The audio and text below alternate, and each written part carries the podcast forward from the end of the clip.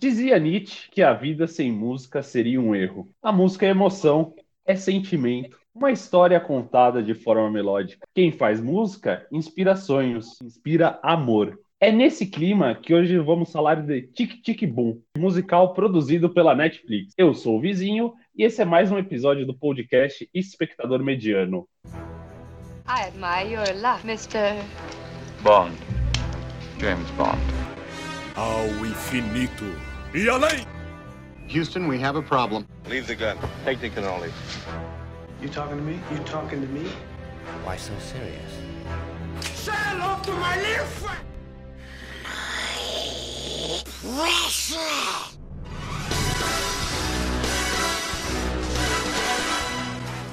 Ao meu lado está a Mãozinha. Como você vai, meu amigo, nessa noite de hoje?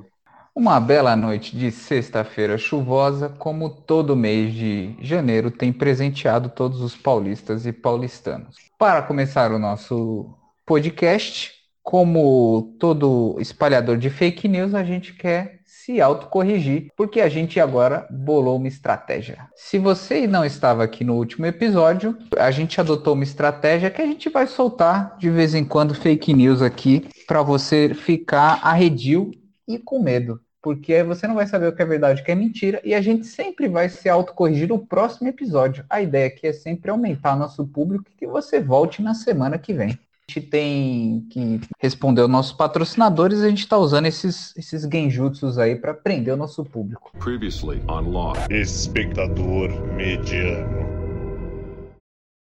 Então, qual foi a nossa canelada do episódio passado, querido vizinho? No último episódio, é, eu falei que o Jess era o bulinador do Stuart Little, mas eu descobri que ele não é o bulinador do Stuart Little. O bulinador do Stuart Little é o gato Snowbell. Lembra do gato Snowbell? Snowbell, eu lembro, porque quem, quem dublava aquele gato, né? Porque aquela voz é mega famosa, né? É, pra quem não se lembra, tá? No último episódio a gente tava falando de Ataque dos Cães e citando o ator Jesse Plemons. Talvez se você não lembra dele, ele fez umas pontas aí em Breaking Bad. E eu particularmente lembro dele sempre do episódio de Black Mirror, que parece com Star Trek. O vizinho achou que ele tava em Stuart Little. Eu não quis questionar ele na hora, mas ele falou tão convicto que me convenceu e espero muito que tenha convencido vocês. Mas no pós aí, no backstage, a gente foi dar uma gugada aí de sempre e descobriu que ele errou de forma genuína. É, eu confundi, na verdade, com é, aquele filme Pequenos e Grandes Astros, que passava na, na sessão da tarde. E por que que eu confundi? O protagonista do, do filme é o mesmo protagonista de Stuart Little, não o rato, o garoto. Ah, tá bom, obrigado. Achei que o rato tava fazendo várias pontas aí nos filmes de Hollywood. Porque leão, o leão faz várias pontas, né? Você sabe, né? Tem um leão digital Uhum. aí que aparece em todo filme, né? Porque o, o leão digital, você sabe o que eu tô falando, né? Porque ele fez, já fez já três filmes do- das Crônicas de Nárnia, fez o outro do Rei Leão. Então, assim, o mercado de leões digitais em Hollywood, pouquíssimo disputado, porque sempre é o mesmo leão.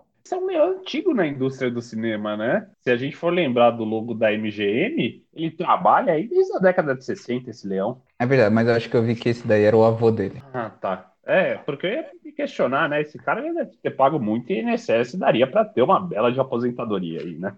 Exatamente. Mas peraí, qual filme que vocês confundiu com o Stuart Little? Pequenos e Grandes Astros é um filme de basquete. Quer dizer, são, é, uma, é uma criançada que vive em um orfanato, e aí tem um menino que pega aqueles tênis de um poste, um poste de luz, sabe? Aqueles Quem nunca jogou seu jogados, tênis velho no, no, no fio e quase causou que a rua inteira ficasse sem energia aqui no Brasil, prática comum, que atire a primeira pedra ou que atire o primeiro tênis. É, e aí, cara, ele, ele pega esse tênis aí, que era um tênis do Michael Jordan, e cai um raio. E aí ele fica. E esse tênis tem a habilidade do Michael Jordan. Ele começa a jogar muito bem basquete. Bom demais. Mas não. É. Não é o carinha do Stuart Little, é o amigo dele. O Tá. DJ Bawal. Eu não sei se ele é DJ. É o mesmo cara que faz o Velozes e Furiosos 3, Desafio em Tóquio. Você lembra o amigo do protagonista lá em Tóquio? Ah, o que tem carro do Hulk? Isso, isso, exatamente. Ele que faz esse filme Pequenos e Grandes Astros. Tá bom. Então fica a indicação, se você quiser ver o cara fazendo bullying, que não está em Stuart Little, está nem melhor nesse filme, Claramente um filme de sessão da tarde. Pô, agora que tu falou, talvez eu lembre de algum filme assim, de que pegou o tênis e a gente sabe que realmente, né? A gente vê aí com as Nikes que, ainda mais com a linha Jordan, que toda habilidade de jogadores de basquete está nos tênis ou ela pode ser sugada, como a gente aprendeu no primeiro filme do Looney Tunes. E os de futebol estão naquelas chuteiras Total 90. Lembra da Total 90? Total 90, é verdade. Eu não tive uma porque eu nunca me aventurei a jogar basquete. Ou jogar futebol, viu? Seguindo, temos mensagens de fãs. Mensagem de fãs! Eu queria mandar um grande abraço a, ao nosso fã e futuro convidado aí, Macário Zen. Macário Zen mandou aqui um belo de um apoio para o nosso, nosso projeto e citou pontos interessantes, meu caro. Ele citou, por exemplo, que quando a gente falou que ele fez o filme do El Camino, é, que na verdade ele pensou no Jess Pinkman e não no personagem do Jess Plimons. Ah, tá. É, o personagem eu não lembro, eu não lembro o nome dele em Breaking Bad. Eu vi Breaking Bad há muito tempo, cara. Mas ele era sobrinho dos caras da máfia. Eu sei que ele é tipo um bandido, né? Ele tem um, ele é meio mauzão. Eu não assisti o filme El Camino porque meus amigos já fizeram questão de me desestimular a assistir o filme. Fala que... Não, não, mas ele não tá só no filme, ele aparece na quarta ou na quinta temporada de Breaking Bad, esse é o ponto. Não também. lembrava disso também, não lembrava. Pelo que eu me lembro, eu acho que ele tinha alguma conexão com a máfia, alguma parada assim, mas não tô lembrando o nome do personagem dele, mas ele é um personagem do, do mal, do mal. Do mal. E não é o Jesse Pinkman, então. E, e também o nosso amigo Macário Zen citou que a gente poderia ter citado que o nerd era o noturno antes e não lá no antes? final. É, ah, tá porque na cabeça dele, ele ficou imaginando, ele fez uma fanfic na cabeça dele, imaginando o noturno e o Doutor Estranho se pegando. Se pegando. Pô, provavelmente aí na ideia de multiversos aí, deve ter talvez aí, algum multiverso, algum quadrinho aí. Se você já leu algum quadrinho da Marvel esquisito que tem a relação de Doutor Estranho com Noturno, Nightcrawler, por favor, mande mensagem. Inclusive, é, vizinho, acho que a gente esqueceu, eu gostaria de falar no começo, né? Se você vê o nosso podcast e gostaria de fazer alguma crítica ou sugestão, o nosso Gmail é espectadormediano@gmail.com. Isso aí. E só um ponto que eu queria complementar: essa fanfic que o Macario Zen já fez, fez na cabeça dele, é, ah, é, toda a indústria japonesa tem um gênero específico para isso, chama-se yaoi. É um gênero de anime baseado no romance homossexual. Mas é hentai? É hentai, você tem cara de hentai. Não, cara. não, não é hentai. não. É uma coisa tranquila. Você lembra de Sakura Card Captors? Sim. Que tinha o Yukito e o amigo do Yukito? Hum. Os dois tinham é, um, um, relacionamento ali. É, sempre todo mundo imaginou isso, mas nunca foi hum. comprovado. Isso de fanfic, acho que eu lembro só do. Teve uns episódios quando cita isso do Supernatural, mas enfim. Tudo bem, né? A gente já foi muito longe. Vamos voltar? Vamos, vamos voltar. Vamos, voltar? vamos puxar essa Vamos voltar. Exatamente. Hoje, hoje a gente, para você que clicou sem querer, não vamos falar de TikTok, mas a gente ainda vai continuar mais uma vez na, na, no mesmo tema de que poderia ainda assim estarmos falando de um filme de Homem-Aranha, mas não estamos falando de um filme de Homem-Aranha. Hoje vamos falar de Tic Tic Boom, que eu passei o filme todo achando que era Tic Tic Toc, mas não é. Não, eu acho, desculpa, eu achei que o, eu achei que o título chamava TikTok Boom, mas não é Tic Tic Boom, tá? Para você que errou ou ficou com essa ideia de TikTok na cabeça, eu entendo, tá bombando na cabeça dos jovens, é, eu entendo seu erro, acontece. O filme é um musical que está aí nas suas principais plataformas, que é a Netflix, caso você queira ver, depois da nossa análise. Lembrando, tá? Primeiro a gente vai falar com spoilers, então pode vir ouvindo a gente tranquilão. A gente vai te, te avisar antes que o tubarão do spoiler te coma vivo. Então, antes de falar de musical, eu queria obviamente começar com falando um pouquinho do diretor. O diretor, acho, não sei se você, provavelmente a gente já ouviu ele sem saber que era ele, tá bom? É, o nome dele é Lin Manuel Miranda. Ele é nova-iorquino e nasceu em 1980. Então, ele tá na casa. Você nunca ouviu falar dele diretamente, talvez como compositor, mas ele ficou, começou a ficar muito famoso porque ele, obviamente, trabalha muito com música. Ele foi o cara que compôs as músicas de Moana. Olha aí. Olha só, legal, hein? Curioso. E ele, É um cara Ele- multitask aí? multitask, então sempre trabalhou muito com a música aí nos cinemas e também já tinha produzido outros musicais, mas acho que todo mundo conheceu Moana e detalhe, né? Acho que eu acabo vendo muita animação, as músicas de Moana são muito boas e ele nada mais, nada menos do que ensinar o nosso querido The Rock, Dwayne Johnson a cantar as músicas. Ele, ele ensinou porque o Dwayne teve aulas de canto diretamente com o Lin-Manuel Miranda. Ele é nosso guerreiro. A gente sabe que o The Rock é um aluno esforçado, né? Acho que todo mundo tem certeza da sua capacidade aí, Exatamente, acompanhando é um- seus stories no Instagram. Exato, ele é um poço de motivação.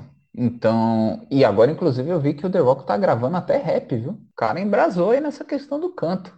Mas voltando ao Lin-Manuel Miranda, ele é ator, compositor, dramatur- dramaturgo, cantor, produtor e letrista norte-americano. Então, ele ficou muito conhecido nos universos musicais por um, por um musical chamado Hamilton. Hamilton. Lewis Hamilton. Capitão Não é Hamilton. esse Hamilton. Então, esses Eu também- Hamiltons que eu conheço. Exatamente. Quando falou Hamilton, eu falei, Hamilton? O Hamilton? Da Fórmula 1? Mas não é esse, tá? Parece que tem um musical mega famoso, que inclusive eu acho que já virou filme também, é, que se chama Hamilton, que foi o Lin-Manuel Miranda que, que fez, tá? Inclusive ele, ele foi indicado para um Pulitzer e dois Grammy, Grammys. Grammys? Gremlins. Gremlins. Gremlins. Então ele ganhou vários prêmios com esse, com esse do Hamilton, que ficou, parece que ficou muitos anos na, na Broadway, esse musical especificamente. E ele começou a ganhar fama e fez várias coisas relacionadas à música, tá? Então ele sempre, atu- ele nunca tinha atuado especificamente como, acho como diretor, tá? Foi de estreia. O, uma coisa que talvez eu queria começar nos fun facts, começando a falar um pouquinho da produção do filme, queria contar como o, o Lin-Manuel Miranda captou nossa grande estrela, que é o Andrew Garfield. Como que eles se Ah, é? conheceram, essa relação mágica. Ouvi nos bastidores e até em conversas aí nas entrevistas do filme, parece que o Lin-Manuel Miranda já tinha esse projeto de, de fazer esse filme e estava procurando um, um astro aí para estrear no papel principal. Parece que os dois frequentavam o mesmo massoterapeuta em Hollywood. Parece que Hollywood é um mundo pequeno no mundo da massagem. Então, eles frequentavam o mesmo massoterapeuta e o diretor falou assim: pô, eu tô com um papel aqui, que eu vou fazer um musical, e perguntou pro massoterapeuta, falou: você acha que o Andrew Garfield tem potencial para tudo isso? Você acha que ele conseguiria fazer um cantor? Conseguiria cantar e meter um, uma um musical?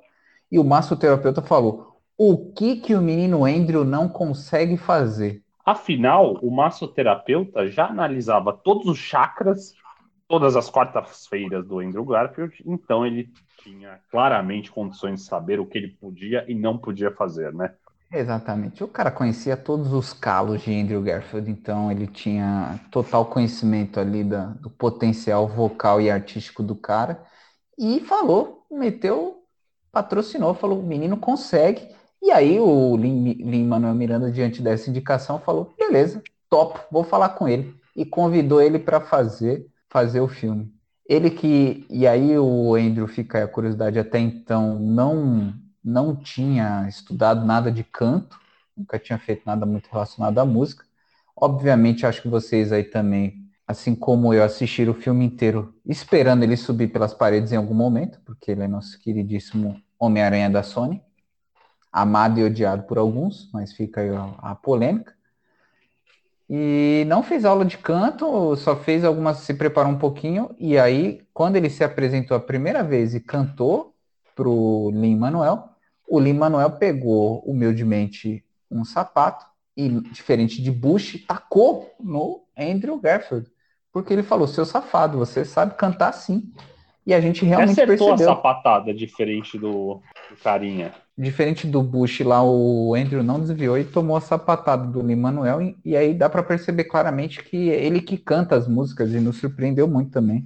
Achei que o Andrew cantou benzaço. Eu também, eu também me surpreendi positivamente com a atuação do Andrew. É, a gente já sabe que ele consegue subir nas paredes, criar uma rede social, mas não sabia da habilidade musical dele. E hoje a gente descobriu e recomendo esse, É, a, gente, é, esse filme. a gente descobriu que agora, além disso, ele sabe servir café e mexer no Macintosh. É, Bom, Então, com base nisso, quer contar um pouco da sinopse do filme? Sinopse do filme. O filme, só para, inclusive para ficar claro aqui para o pessoal, tá? O filme ele, ele é biográfico e conta a história do Jonathan Larson e conta um pouco do processo criativo dele. Jonathan Larson e talvez para o pessoal que não é inserido, assim como eu, tive que dar uma pesquisada no universo dos musicais, é muito famoso pelo musical não Tic Tic Boom, mas na verdade pelo musical Rent. Foi nesse musical que ele estreou é, na Broadway e mandou bem exato, inclusive ficou o musical Rent ficou anos na Broadway e parece que revolucionou a indústria de musicais aí, porque pela primeira vez ele começou a trazer a perspectivas mais humanas e trazer coisas do dia a dia pro, para os musicais aí dentro do Rent. Então conta tem uma metalinguagem louca aí, porque o Tic Tic Boom, quando o, o próprio Jonathan Larson escreveu, é um musical que conta a história dele. E o, e o, e o filme é, conta como ele criou a criação do musical. Que, olha o Inception aí. Olha, olha só quantas camadas tem aí, né? Exatamente. Então, deixa eu ver se eu entendi. Ele conta o filme no musical, que é o Tic Tic Boom, contando a história como ele criou esse próprio musical. Exatamente. O filme conta a história dele contando a história de como ele criou o musical, que é a história dele. Toma esse pom. Exatamente, isso que eu ia comentar até. É, eu demorei uns 40 minutos para perceber assim o que estava acontecendo no filme. Eu fui entendendo assim, mas até realmente estar na história, eu demorei uns 40 minutos. É que também eu tenho uma capacidade aí bem limitada, tá? Ainda mais quando envolve música. É, e eu, eu, eu fui, eu também fui meio papel em branco, assim, porque eu nem vi, nem vi trailer, não vi nada. Dei play e fui. Né? Como a gente sabe que ele é concorrente aí ao Oscar, provavelmente o Andrew vai, vai tomar uma indicação aí como melhor ator. E já crava aqui, hein? Não vai levar, mas manda bem. É, vamos ver, vamos ver. Eu não, não cravo, não cravo 100%, porque ainda não assisti todas, mas é, a gente viu com La La Land, quer dizer, eu não vi o filme, mas viu na premiação do Oscar, que atores que fazem musicais podem levar o Oscar. A nossa querida é Emma Stone. Olha só, imagina o casal aí, Emma Stone, a Gwen, ela é a Gwen. Isso, ela é a Gwen. É, a Gwen com Oscars. Olha que legal. É verdade. O Andy, eu acho que ele não, não tem nada ainda, né? Ainda mais que ele, ele é bem novo, né? Sim, sim, sim. Deve ser um cara bem novão aí, tá no alto dos seus 30 anos, 35 anos, vou chutar aqui. Que, inclusive é a idade que Na ele começa, por favor. Na verdade, apesar da cara de novinho, eu lembrei que ele é velho, tá? Ele tem 38 anos. Com carinha aí de 33, né? Tá muito é. bem o Andrew. Essas massagens aí estão fazendo muito bem. É verdade, esse, recomendamos esse massoterapeuta. Até porque quando ele fez Homem-Aranha, você tem que lembrar que, teoricamente, o personagem ali no dele, de Homem-Aranha de Peter Parker, tem 17 anos. Ele interpreta bem o, o skatista ali, né? Sentimos o espírito Charlie Brown dele, né? Yeah. Antes da gente começar falando de musical, musical, eu queria te perguntar, qual é a sua experiência em relação a musicais? A minha experiência prévia não é muito grande, é, porque eu nunca me atraí muito pelo gênero. A minha experiência é formada por um filme de 1996 com Tom Hanks chamado The Wonders, Nunca o clássico Cantando na Chuva de 1941 que levou o Oscar. Ah, viu? Eu vi esse filme é muito legal e não vi La La Land. Ah, Rei Leão. Rei Leão a gente pode considerar. Tem música no Rei Leão, né? Você considera música? Não. Não. É isso, isso que eu ia falar. Eu acho que o que eu chego mais perto, acho, dos gêneros musicais é quando eu vejo as animações da Disney. Hoje tem menos, né? Mas tem muita animação da Disney que é, eu diria que é praticamente um musical ali. Você tem muito, é, você tá recheado de cenas, né? Com, Sim, com bastante musical, música. Um filme que tem música no meio, né? É, assim, isso é forçar um pouco o gênero, né? Eu fico também em dúvida, né? Falar assim, pô, aonde que um filme de, vai, um drama vira um musical? Né? Porque se você pegar os filmes da Disney, por exemplo, você tem cena atrás de cena, e eu não chamaria, é, nem todos os filmes da Disney tem, são musicais. Eu, antigamente, inclusive, eu acho que tinha mais, hoje tem menos. Eu também, também tenho essa impressão. Ainda tem, né? Belíssimo Coco. É um filme muito bonito aí, que tem várias músicas muito bonitinhas. É verdade. Eu acabei de ver Encanto, que inclusive vem, tá vindo esse ano, eu acho que provavelmente vai concorrer na categoria de melhor animação. Ele tem bastante música, mas é porque eu imagino a Disney hoje, quando ela produz musical, ela já tem uma fórmula muito certinha, né? Ah, já. É uma fórmula vencedora aí, né? É, que consegue abarcar tanto criança quanto adulto ali. Mas é, eu te interrompi, você tem mais algum filme musical que viu na vida? Não, eu ia citar só que de musicais conhecidos recentes, né? Não, além de que eu não vi o filme, não me interessei em assistir. E também outro filme que eu não assisti, mas eu acho ele concorreu ao Oscar, não tenho certeza que ganhou. Foi Chicago. Filme ali acho que de 2002, 2003, no começo dos anos 2000. Ah, Esses Chicago, dois que me vêm à cabeça. É, eu, eu, putz, eu, eu passei mais longe que você, tá? Justamente ia falar que eu vi filmes da Disney, que eu cheguei perto. La La Land eu também não vi. É, preferi muito mais o que concorreu com ele, que foi o. o qual que era? Lua Azul? Lua Azul, qual que era? Moonlight. Moonlight, que concorreu com ele, achei aquele filme fantástico. É, para não falar, aqui eu vou revelar, tá? Para não falar que eu nunca vi nada, nada de musical, quando eu era um jovenzinho adolescente, eu era viciado em terror, tá? E eu baixava, eu baixava, naquela época era torrent, tá? Não existia Netflix, gente, era isso, era pirataria ou nada, ou sessão da tarde. É... Então eu vi muito filme de terror.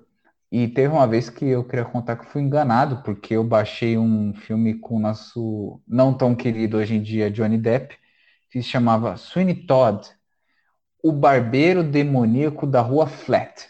Eu bati o olho e olhei a capa e falei, terror. Pá, baixei. Nem vi.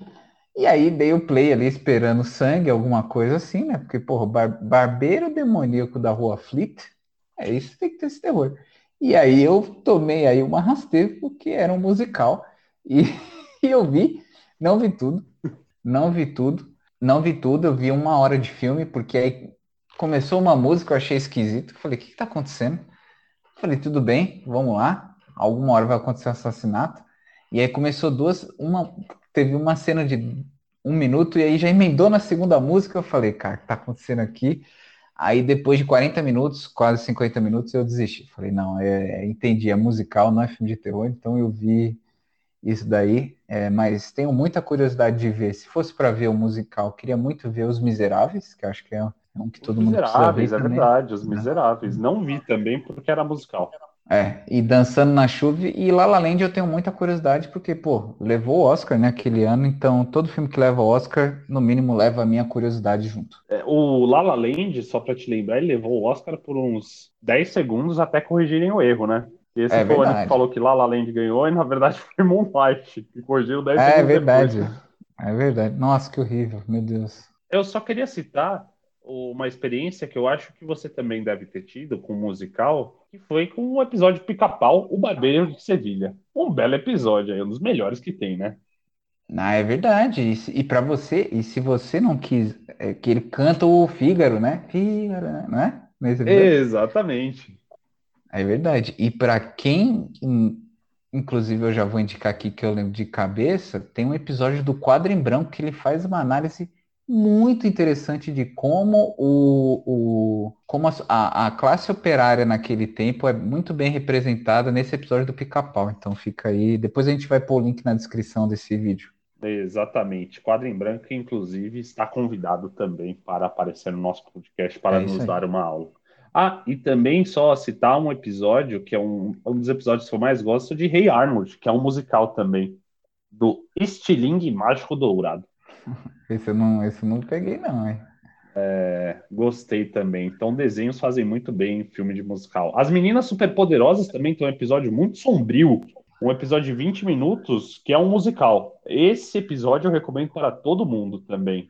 Que é um duende que chega em Townsville e quer salvar Townsville, que mistura, mistura religião no meio misticismo. É um episódio que, se eu não me engano, não passava no SBT, mas você encontra no YouTube. Caraca, vamos pôr esse link, vamos caçar esse link aí, gente. Vamos caçar, vamos é, caçar. Isso o, o, mundo precisa ver.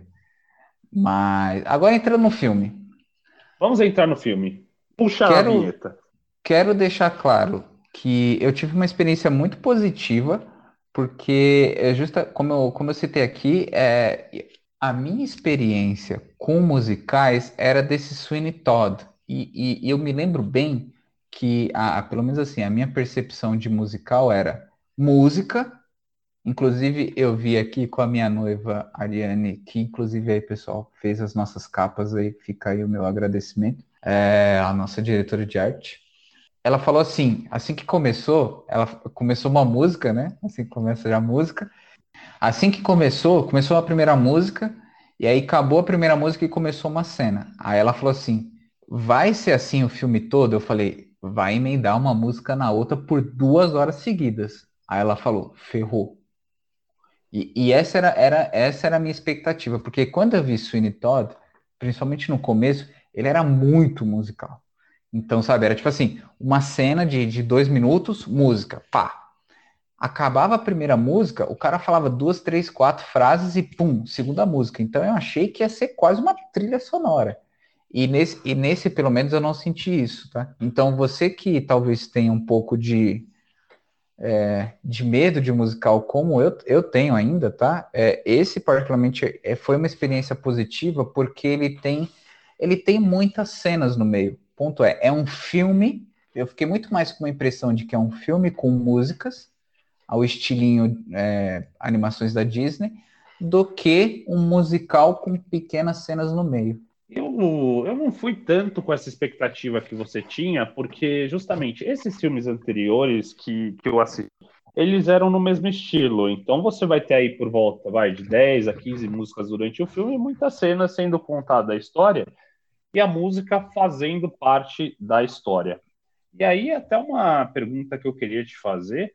É, você acha que esse filme funciona se ele não fosse um musical? Essas músicas elas vêm só como um acessório para o filme? Elas são um elemento central do filme? O que você achou a respeito?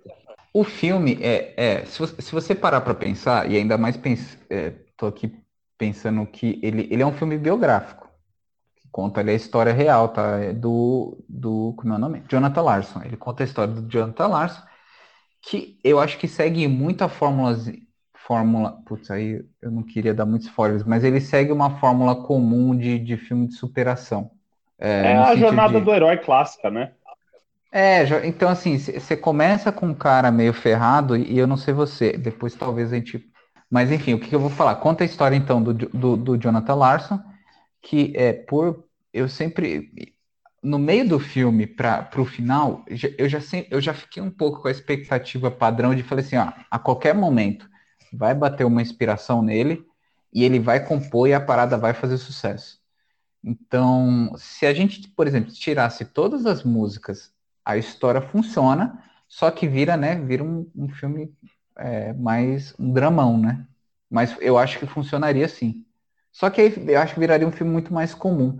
Até a, a inserção das músicas ali, acho que até traz uma, uma nova roupagem é, eu acho também que faz total sentido, como uma forma até de homenagem ao Jonathan Larson, que logo nas primeiras cenas do filme a gente descobre que ele morre, né? O filme cita que ele, ele morre pra gente. Para os americanos, que eu acho que conhecem muito mais, é uma informação já batida, mas pra gente, pelo menos para mim, foi uma coisa surpreendente quando logo no início fala que ele morre. Então a gente já sabe o final do filme ali no, no começo é, como uma forma então de homenagem para ele, colocar essas músicas no meio se torna um elemento central do filme, que como você falou, é um, se não tivesse, funcionaria como um drama, mas as músicas elas não vêm, elas vêm só para acrescentar e acrescenta em muitos momentos ali, são muito boas as músicas. Então por isso que eu acho que acrescenta. Eu, não teve nenhuma música assim que eu desgostei porque todas as músicas eu gostei e faziam sentido, assim. Só tem uma em específica que mais, quando a gente vai falando mais pro meio do filme, eu falo que eu não gostei tanto. É, as músicas eram um ponto que eu queria trazer, inclusive, é, isso. Eu achei, eu, as músicas me surpreenderam também positivamente. E eu, o que eu achei legal é que elas trazem na letra coisas muito comuns do dia a dia e não, não, não são como as músicas, vai, é música normal, uma música lírica aí que a gente ouve no, no, no Spotify da vida. Se você pega a tradução, que ali é um, às vezes tem um, tem um quê de poema, tem, um, tem uma interpretação, tem uma interpretação de texto, você precisa ler e interpretar, às vezes, o que a música está falando. Ou até mesmo uma, uma música romântica, mas o meu ponto é, as músicas que estão nesse musical, elas contam coisas muito práticas do dia a dia. Eu vou citar aqui, e aí quero saber se foi essa que você não gostou, mas aquela música do café da manhã. É, essa é muito assim, cara, é uma música sobre ele reclamando sobre as pessoas que, que vão lá e tem preguiça e ele ele cita coisas, pessoas de café da manhã. E a música é sobre pessoas de café da manhã. E é isso. Né? Então, assim, Cara, a, música, a música né, ela, ela não é que ela faz um paralelo, sabe? Que ele faz uma. A música ela é bem direta e conta de coisas pequenas do dia a dia dele, e a partir daqui ele consegue fazer uma, uma letra lírica em cima. Então Eu adorei tive- essa cena do, do café da manhã. Foi inclusive uma das minhas, das minhas músicas favoritas, porque justamente ela toma um rumo, a cena que você não espera, né? Ela começa lá a correria do restaurante, você acha que vai passar aquilo lá batido, mas não, do nada começa um musical assim ali, ali no meio, uma música muito boa assim, que combina achei- com o ritmo. Eu achei que ia ser inverso, achei que você ia falar que essa música aí foi a que você não gostou.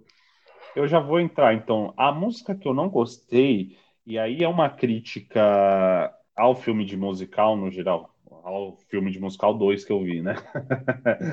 é que às vezes você pode desviar um pouco a atenção da história em detrimento das músicas. Onde eu acho que ficou um pouco mais evidente, naquela cena da discussão com a namorada dele, que a namorada dá o ultimato para ele e tem uma música em paralelo enquanto eles discutem, eu acho que desviou um pouco a atenção dessa cena dramática do, do término, né, ali do, do namoro deles, e acaba vindo muito mais para a música, sendo que a música, ela não era uma música, ela não era uma música triste, né, nem nada. Então a cena Não, acabou perdendo um pouco o seu peso, eu achei. Foi essa essa música que eu acho que é boa a música, só não acho que combinou com a cena.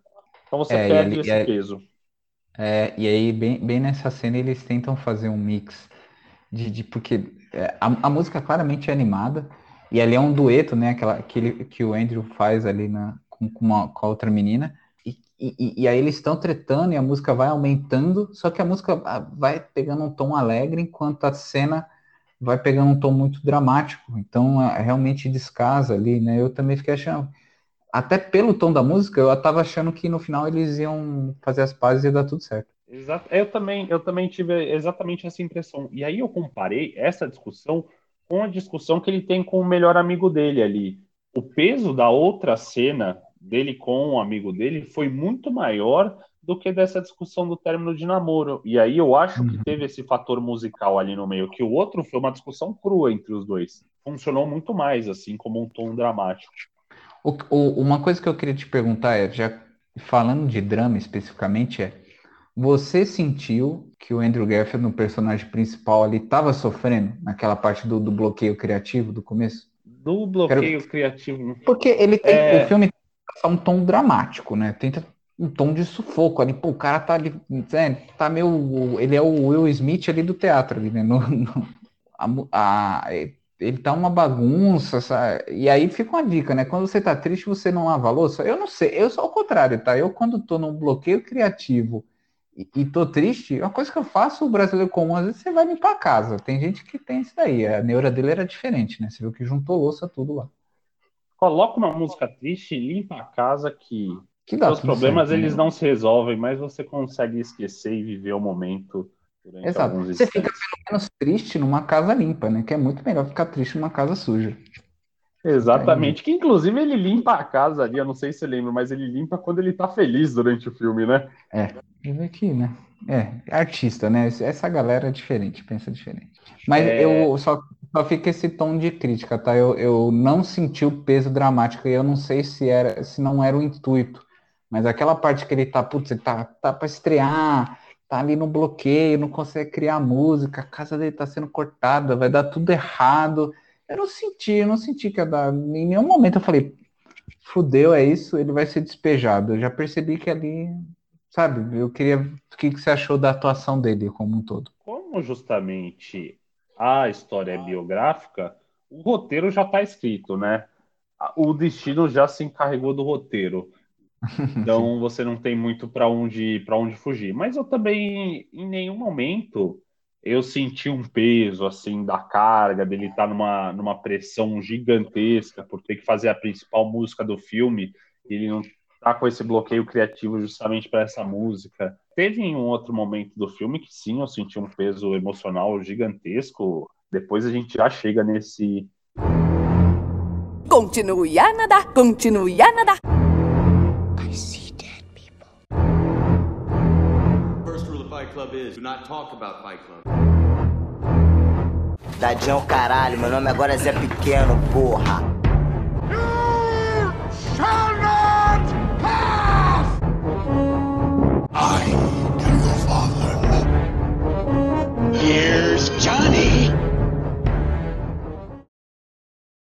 momento. E aí eu tenho inclusive também uma outra uma outra pergunta para você.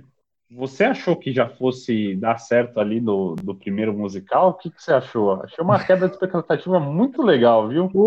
Muito, eu também. Isso, isso, isso é um plot, foi um plot twist bom pra caramba também, porque aí, até rimando com o que eu falei no começo do filme, eu, eu achei muito que, que ia entrar numa história de superação comum, né? Essa história de, sabe, que, ah, putz, o personagem vai lá, tá ferrado e tal, tem um um negócio ali criativo tal, e aí do nada vão, não, alguém vai ligar, e aí ele vai produzir, do nada e vai ficar rico. Eu imaginei isso, e aí foi até uma quebra, falou, não, não é com esse que ele ficou famoso, né, claramente ele, ele vai, depois ele estourou com, com outro musical, com Tic Tic Boom, inclusive pelo que, pelo que eu li ali, biografia aqui, Wikipédia, tá?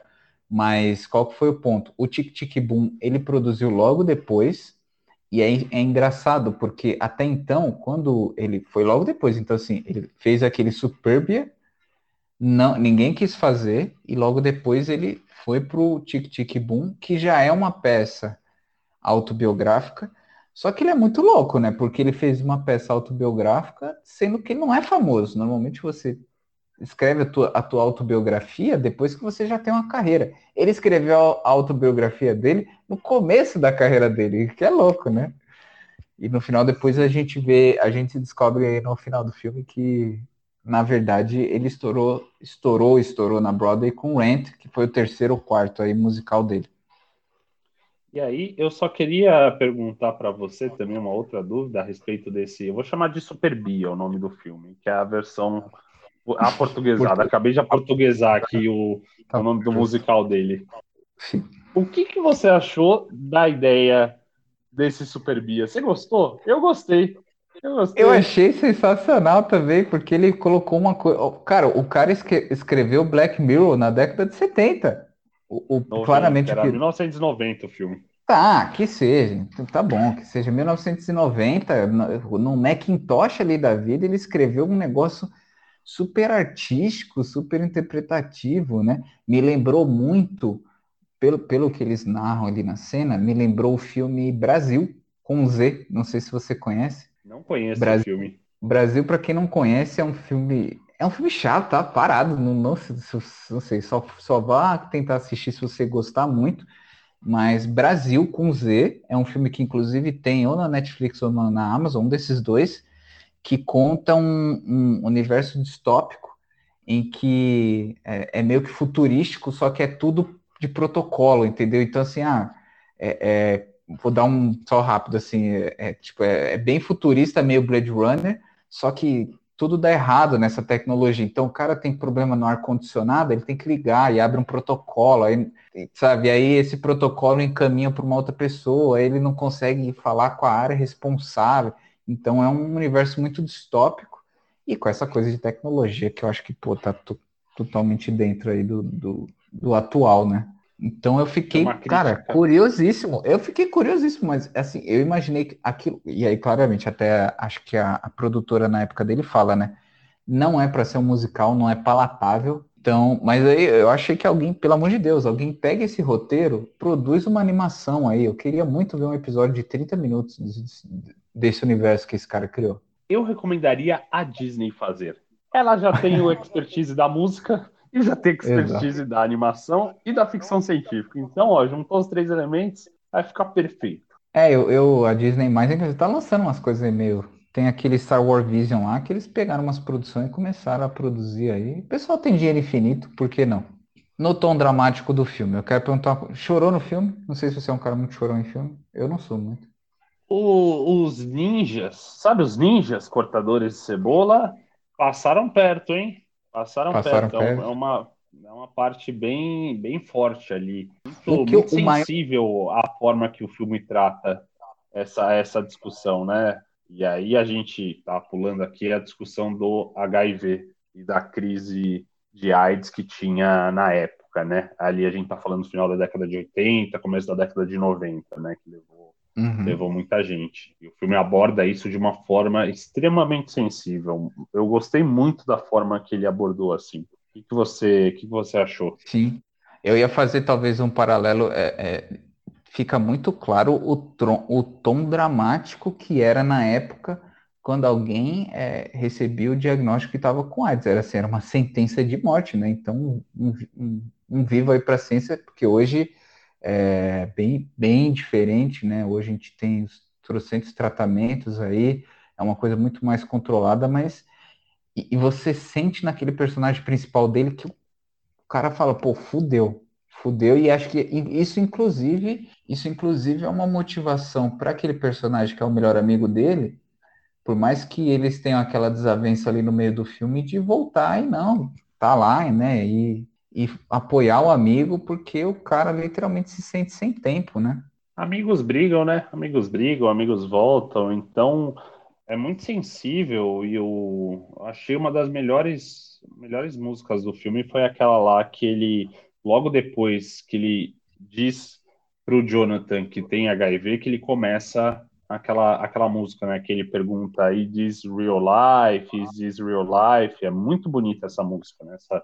Sim. E essa foi uma música que casou muito bem com o momento. Assim, a maioria das músicas, né? Tá falando sobre o cotidiano, coisa alegre. Essa música realmente toca. Muito, muito bonita, assim. Sim, e você sente o quanto o personagem, por exemplo, dele é ali se sente sufocado, né, por ter seguido uma carreira de, de marketing, sendo que o cara ali é, percebe que o cara era um cara muito criativo, voltado para arte, por mais que lá no meio ele fala que não era um, um putator, mas ele sente esse dilema. E esse e aí agora puxando esse esse enredo principal sobre o questionamento de, de que é, indiretamente às vezes a gente acaba é, matando muitas personalidades criativas, matando no sentido figurado aqui, tá pensando no fica muito claro no, no filme e eu gostei muito desse ponto de o quanto fica fica muito é muito bem elaborado, é muito bem aproveitado o quanto o personagem ele sente esse peso de o tempo todo de dele estar tá numa carreira ferrada, de pô, cara, ele, ele fica vendo ali, ele poderia às vezes trabalhar ali com, com publicidade ganhar uma puta grana, só que ele, ele quer ser ator, e eu, eu queria saber se você sentiu isso, mas ele, ele, ele sente que ele é um cara, ele é um cara foda, o personagem principal, só que ele literalmente, é, eu senti assim, ele precisa provar para o mundo o talento dele, mas ele, ele sabe que ele é talentoso, ele sabe que ele é genial em musicais. Só que ele fica o tempo todo sentindo essa pressão e essa coisa que ele precisa provar para o mundo o, o, talento dele. A pessoa precisa entender os musicais dele, precisa entender a, a arte dele. Você sentir essa coisa de. Você, ele fica muito focado né, em relação a esse, é, é, eu senti a mesma coisa. Normalmente, os grandes gênios, que não é o nosso caso assim, eu acho que sabem que são grandes gênios e sabem que tem uma coisa ali a ser mostrada para o mundo e eles querem gritar assim para o mundo: olha, enxergue isso daqui, isso daqui é uma coisa que vocês nunca viram é. antes. Então eu senti realmente esse esse peso que ele tinha, né? Essa vontade, essa necessidade de mostrar para todo mundo e aí puxa para uma quebra de expectativa genial durante o filme, que é logo após esse musical do Superbia. É, aí, é... O, que eu, e aí e aí puxa para um segundo tom ali do, do filme, que aí, inclusive, acho que puxa muito do, inclusive do título. É, isso, isso aparece um pouco mais no começo, acho que falta um pouco aparecer um pouco no, do meio para frente, mas ele ele está ali muito sufocado em relação à idade né? Ele tá ali para próximo a fazer 30 anos.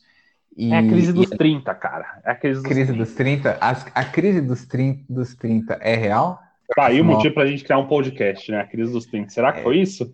É exatamente, tá vendo? Já já a gente vai querer comprar uma Ferrari conversível vermelha, mas o, o começo do filme ele, ele, ele toca muito essa parte de fica sentindo que, pô, ele tá com 30 anos tentando ser criativo, tentando ainda produzir o primeiro musical, e ele tá naquele emprego que ele não gosta, e o tempo tá passando, o tempo tá passando, e até eu achei bom que eu assisti na minha sala, porque tem um relógio que fica que ele fica fazendo, sabe, o barulhinho do tic, tic, tic. E eu passei o filme inteiro ouvindo o, o relógio. E eu achei até que tem uma hora que eu se confundo com a trilha sonora, porque em alguns momentos ele coloca realmente a trilha sonora do, do tic-tac. E o filme é essa pressão do tic-tac de o tempo tá passando. E eu acho que a galera da nossa geração se sente muito isso, que você fica um pouco frustrado de não ter chegado no 30 e não ter aparecido ainda na capa da Forbes. Então, queria saber se você, se você se identificou talvez um pouco com, com, com esse não, personagem. Nesse aspecto, não, eu tenho, eu tenho ciência que ele ali, ele sabe que ele é um gênio e sabe que aquela obra precisa ser mostrada, inclusive ele fica comparando, né? com outro com outro cara lá que vai assistir o filme que é um produtor que era um compositor também né que apresentou a primeira obra na Broadway quando tinha 27 ele compara também com os Beatles que compuseram se não me engano com John Lennon que compôs a última música antes dos 30 anos também uhum. e com essa pressão dos 30 é, chegando chegando e cada vez mais perto então, acabei não, não me colocando no papel dele nesse, nesse aspecto. Muita gente que assistiu o filme talvez vá se identificar aí com está muito frustrado aí na, carreira que seja, sei lá, profissional, financeira, até amorosa. E falando de relação amorosa, o que, que você achou da interação dele com a, com a personagem da namorada? Eu gostei, eu gostei da interação, porque você vê que em todo. Eles se gostam, eles realmente se gostam, mas aí a vida, a vida real, né, vamos dizer assim, a vida que é para eles estão vivendo, faz com que eles que não dê certo o relacionamento deles. Cada um tá visando a sua própria carreira, né? É o que no fim é o que eles mais amam. Então acaba o relacionamento ficando de lado, né? Você tem duas pessoas ali com personalidades muito fortes e com convicções muito fortes a respeito do que fazer, né?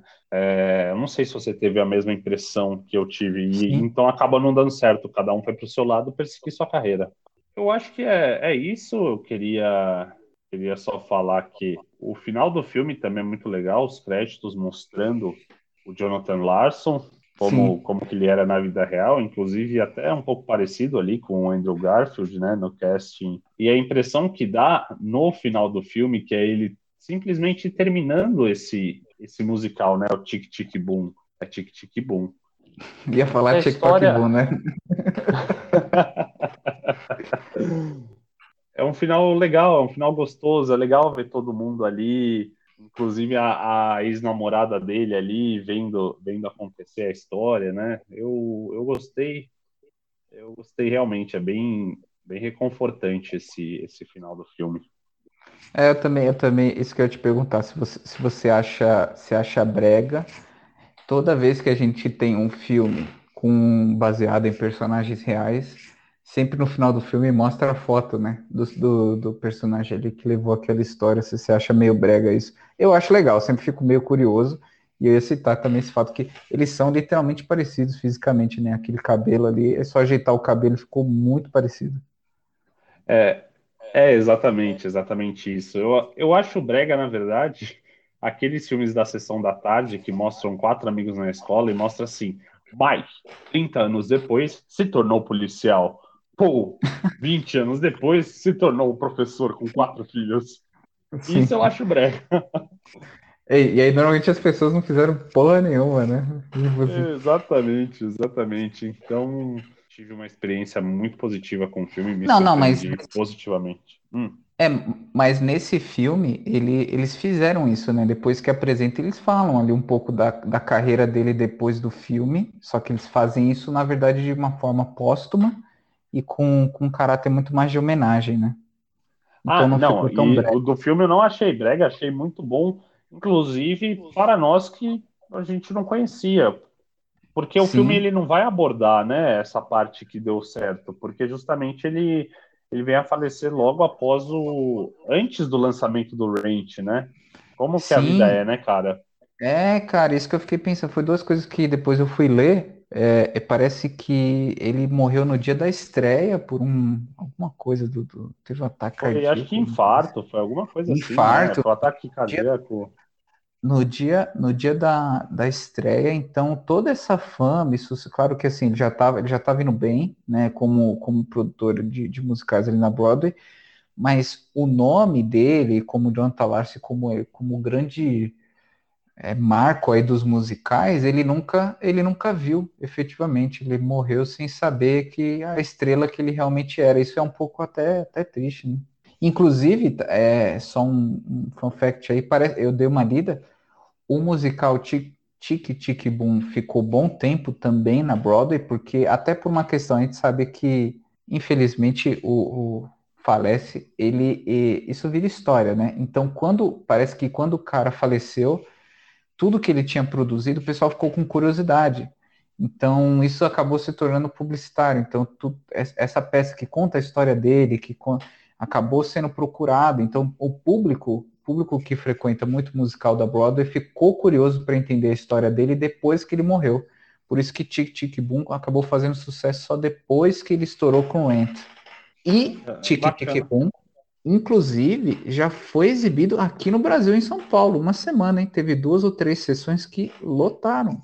É que a gente é, a, a gente é muito difícil, né? A gente ter acesso a, a musical. Fica aí a curiosidade. acho que esse filme, é primeiramente com. Vai, La La Land quebrou um pouco a barreira do musical, né? Trazendo de novo tópicos e agora esse filme foi muito bem recebido. Eu, de, de modo geral, vou falar aqui que tive uma experiência boa e eu vou começar a olhar com mais bons olhos aí para os musicais. Eu também, mais uma vez, reafirmando aí que apesar do meu preconceito com musical, todos esses musicais que eu, que eu citei que assisti, eu gostei de todos e esse foi mais um aí que eu gostei muito de assistir. Gostei muito porque, mais uma vez, reforçando, gostei de todas as músicas, assim, acho que todas as músicas combinadas, você tem música animada, você tem música mais, mais triste, mais reflexiva, é, você tem essas músicas do cotidiano, que são, são legais ali, traz uma certa refresco para a cena, né? Então, uhum. é, por exemplo, uma cena que eu, que eu gostei muito foi ali da, da festa, logo no começo do filme, que eles começam a fazer uma uhum. música dentro da festa ali. Essa eu achei muito legal também. Eu, eu, nessa cena aí, eu me sentiria como um personagem que fica lá sentado olhando embasbacado do mercado financeiro, tá? Eu me vi naquele cara. Então, eu acho que é, que é isso a respeito do filme. E agora a gente vai para o nosso quadro Frases do Filme, né? Grandes frases do filme. Dissecando chavando frases.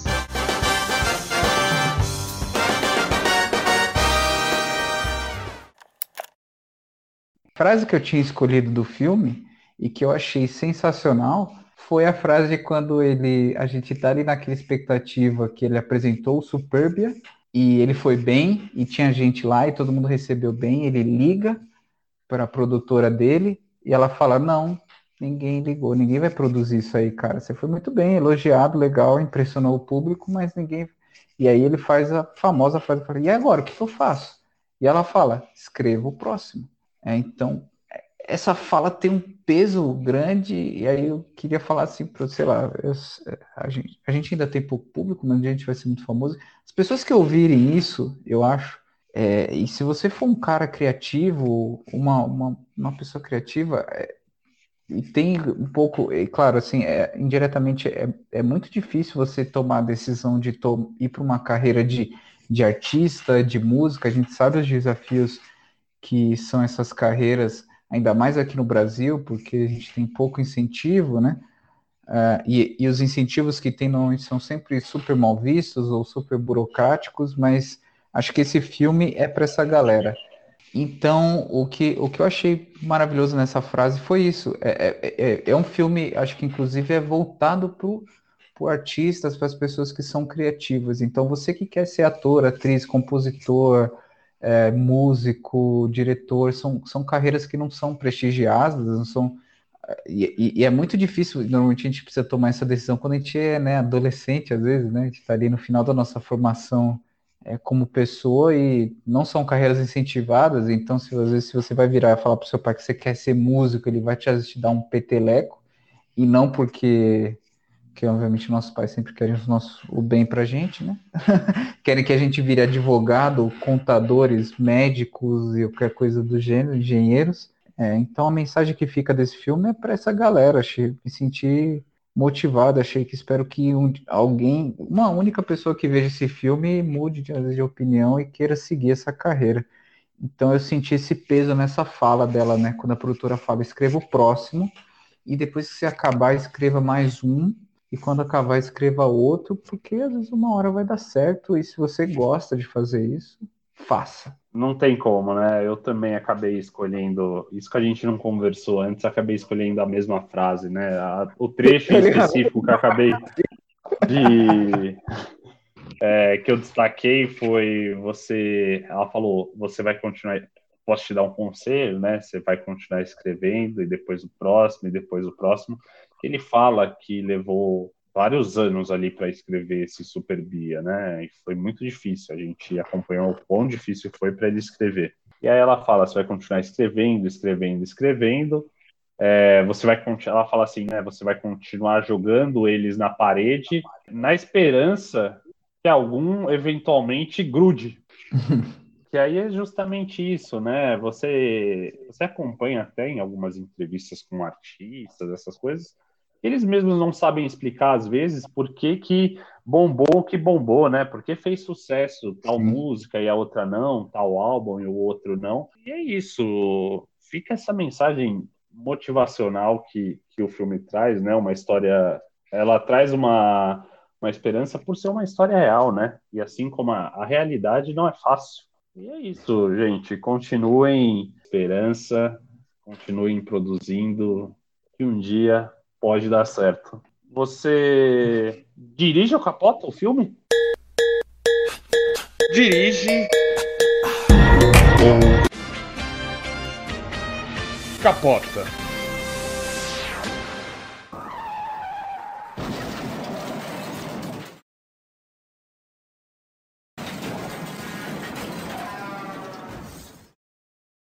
Eu vou falar que eu dirijo o filme, dirijo o filme de novo. É, é, tem sempre tem muita relação de expectativa e entrega. Eu esperava pouquíssimo. Eu e, e aqui revelando, tá? Inicialmente eu queria dar nota 4 de 0 a 10 sempre, porque é um musical. Eu achava que ia ser uma experiência amorosa ali, ficar assistindo musical ia ser umas músicas nada a ver e tive uma experiência muito positiva. Então são músicas legais ali.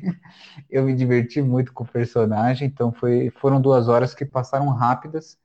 Então eu dirijo e aí a minha nota para o filme é uma nota 6. Nossa, o senhor é bem, bem rígido, hein?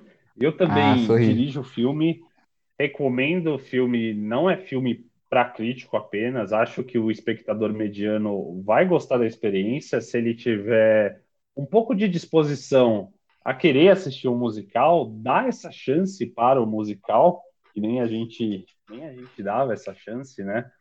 É, vale vale a experiência, são duas horas que passam passam de forma rápida, é um filme que você pode assistir com a família aí, que a família vai vai se divertir. Então eu recomendo sim. Se você realmente não gostar de musical, o como drama também funciona. Carga dramática bem pesada, assim, peso bem grande. Assim. Então vamos para o quadro Dicas da Semana Culturais. Sim, eu vou, vou começar aqui aproveitando esse clima de musical. Essa semana eu quero recomendar a todos um filme, justamente esse filme que eu citei, que não é um filme muito conhecido, chamado The Wonders. É tipo. É uma história que tem o Tom Hanks, faz, faz o filme. É uma banda tipo Beatles, assim, vai, vou colocar. é uma banda típica da década de 60, 70, uma banda de jovem. Tá. É um filme bem legal de se assistir, é bem legal, assim. Ainda mais se você gosta desse tipo de música da década de 60, 70, assim. Mas era rock? É ambiente de droga? É, é de rock. É de rock, é uma banda de rock, mas é um rock popular aí, um rock pra galera. Tá. E mostra a, a, história de ascensão da banda. E tem o Tom Hanks também no filme. É, só por ter um Tom Hanks, eu tava esperando que acontecesse alguma coisa muito grave e a banda perdesse ele e ele fosse a história dele tentando reencontrar a banda ou ser resgatado de algum lugar. Mas fica tranquilo que o Tom Hanks não pega nenhum meio de transporte nesse filme. Então tá tranquilo. Então tá tranquilo, beleza. O problema dele é tá com veículos. E você, meu caro, qual é a sua indicação cultural da semana? É, aí acho que aqui, só, só para ficar claro que a gente está estreando o quadro hoje de indicações culturais, a gente vai ter todo o episódio. E a gente não se compromete a dar indicações culturais novas, né? A gente pode trazer coisa velha aí, porque tem muita coisa que já foi inaugurada nessa vida muito boa que as pessoas não conhecem. A minha indicação, então, vai ser uma série da Netflix que chama Carol e Tuesday. Tuesday é uma série, é uma animação, então eu também te plagiei, tá? Porque a série conta a história de duas meninas que sonham em ser cantoras de música. Então as duas sabem cantar e é legal porque traz um ambiente um pouco futurista. Tanto é que não, não faz muita diferença, tá? Mas o, o, a história toda acontece numa colônia em Marte. Então a gente já colonizou Marte e traz duas meninas que vêm de ambientes muito diferentes. Num futuro em que a maioria das músicas são compostas e feitas por inteligência artificial, só para atingir o sucesso, essas duas meninas, na verdade, gostam delas mesmas comporem e é uma animaçãozinha super bonitinha da Netflix, que tem seus 7, 8 episódios. Recomendo. E as meninas cantam muito bem, quem fez as músicas aí. Então, para quem gosta muito desse, desse ambi ambiente de música, quem, gosta, quem gostou de Tic Tic Boom, talvez vá gostar de Carol e Tuesday. Legal, bacana, não conhecia essa, essa série. Bom, gente, então toda semana aí vocês vão ter dicas fresquinhas além do filme da semana. Pessoal, essa é a nossa análise, então, de Tic Tic Boom. Te recomendo a todos os espectadores medianos. Um beijo no coração de todos e até a próxima. Isso aí, pessoal. Então, até a próxima e assistam o próximo episódio para descobrir qual mentira e fake news a gente soltou aqui. Então, hashtag paz. Boa noite, meus amigos.